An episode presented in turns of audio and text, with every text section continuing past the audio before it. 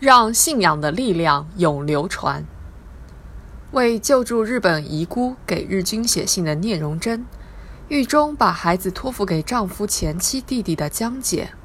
近日，一档别具匠心的电视节目《信中国》在央视开播。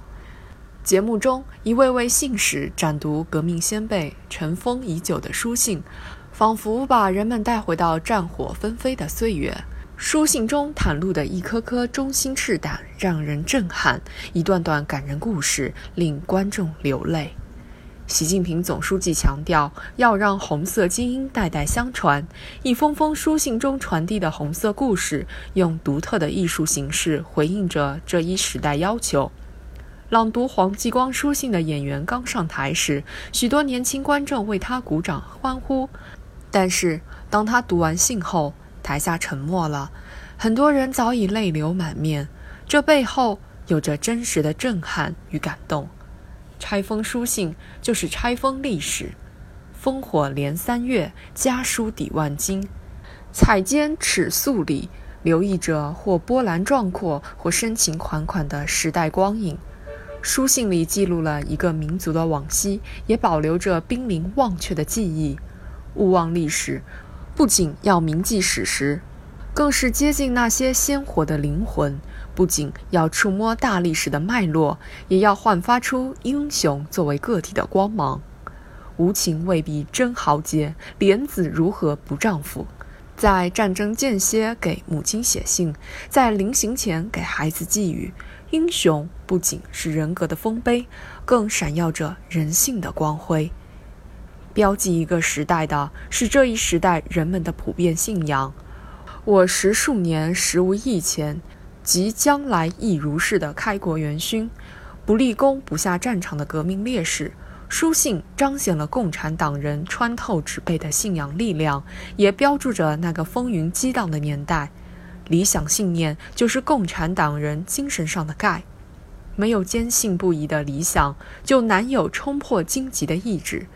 今年适逢马克思诞辰两百周年，青年马克思在择业时就立下了为同时代人的完美、为他们的幸福而工作的理想，照亮了他的人生，也照亮了穷苦大众的前路，更是共产党人始终砥砺前行的动力。而对照当下少数人之所以沉溺于小我小利，却理解不了大公无私、舍生取义，甚至质疑英雄虚无历史，归根结底还是让信仰走失了。正因如此，今年全国两会上，多位代表委员都表达了对今日等历史虚无主义、有辱格格行为的不满。敬畏历史，尊重历史，才不会让梦想变形。在历史和今天之间架起桥梁，在先辈与青年之间建立纽带。媒体作为传递主流价值的信使，作用不可或缺。正如一位人大代表所言：“媒体不单单是传播者，更是建设者。”近年来，面对媒体产品工业化生产和娱乐化风潮，经典永流传、见字如面、朗读者等文化类节目如一股清泉，沁人心脾。书信、诗词、成语中蕴藏着的中国文化与历史的密码，值得花心思开掘。如何才能揭开历史面纱，让主旋律作品也能成为爆款 IP？内容为王，同时避免同质，以情动人，但不一味煽情；科技锦上添花，但不让声光电轰炸感官；公众人物参与，但不依靠小鲜肉霸屏。媒体只有制作内容新、感情真、制作精、能量正的作品，将文化自觉化为血脉中的基因，才能让历史对接现实，把老话成为佳话。让有意义的事呈现得有意思。触摸历史的细节，方能知其深刻；通感文化的魅力，方能焕发生机。